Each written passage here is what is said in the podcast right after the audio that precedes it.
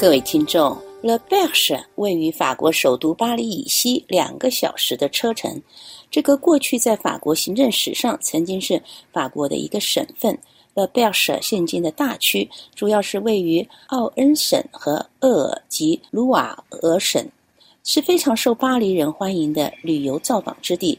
这里有越来越多值得绕过而行的。餐厅，本次节目为大家介绍当地几家不错的餐厅。首先是一个绝对不能错过的餐厅，它的名字叫做 d u n i l 一座小岛。这里过去原本是一个八公顷的农舍，后来由格雷伯和布里亚双人组搭档接管后改造经营的美食餐厅。这个双人组大厨搭档可是在巴黎开过了一家口碑很好的米其林星级的餐厅 Septime。其历史可追溯到十七世纪，它拥有九间具有精致乡村魅力的客房和一间是以丝绸织布风格装饰的餐厅风格。调配的料理食材来源由房主自己的菜园栽种的蔬菜和当地的生产商提供的食材。这家餐厅主要保留给住宿的客人进餐用的，但也对外部客人开放。您可以在午餐时间到此享用简单的自助餐。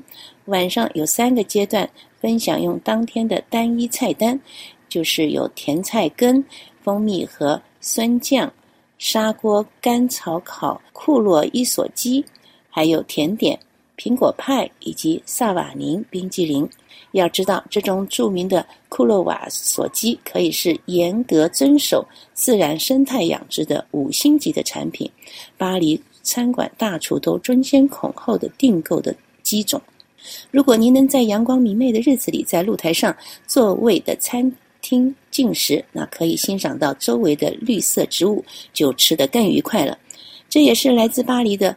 格雷伯和布里亚两人第一次尝试为这根植于外省的自然环境的餐厅提供美食菜单。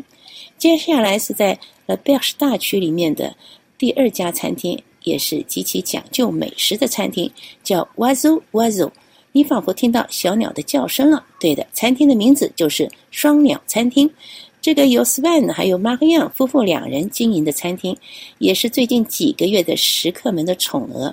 双鸟餐厅位于当地乡村教堂的对面，融合了斯堪的维亚的纯洁和乡村的温暖。粉刷过的屋顶、横梁、打蜡的混凝土板地，还有厚实原木材质的餐桌。应该说的是，曾经的巴黎米其林星级餐厅 s a j o n 的前首席主厨，以完美的烹饪、食物的口感和完美的调味料。他爱护有加的选用当地的食材，烹调出一些菜盘，如小牛肉生食塔塔，以及蛤蜊配水芹，还有小牛肉甜面包派，以及蔬菜配上蜂蜜静置柠檬。另有用麦秆甘草熏腌过的乳鸽肉，以及向日葵炸成的薯条。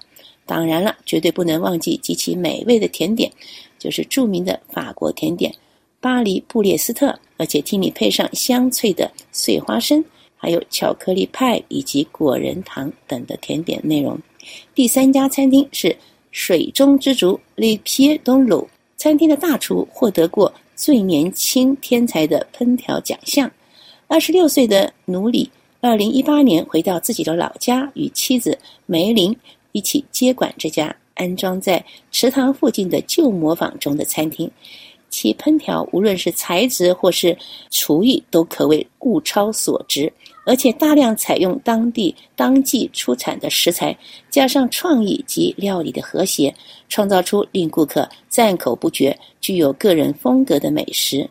奴里的拿手菜单包括了鹅肝酱配鲈鱼、自制面包和猕猴桃，配上绿萝卜和洋葱的生鲜扇贝肉片。还有沙爹家禽肉以及碎小牛肉，还有油炸意大利的莫奇及特殊的双叶蘑菇。然而，老饕们最欣赏的当属他的酥皮苹果派以及大厨自制的酸奶冰激凌。点菜价格大约在三十七欧元左右。各位听众以上节目是由珍妮特为您主持的感谢我们的法国同事苏菲亚的技术合作同时更感谢您忠实的收听我们下次节目再会。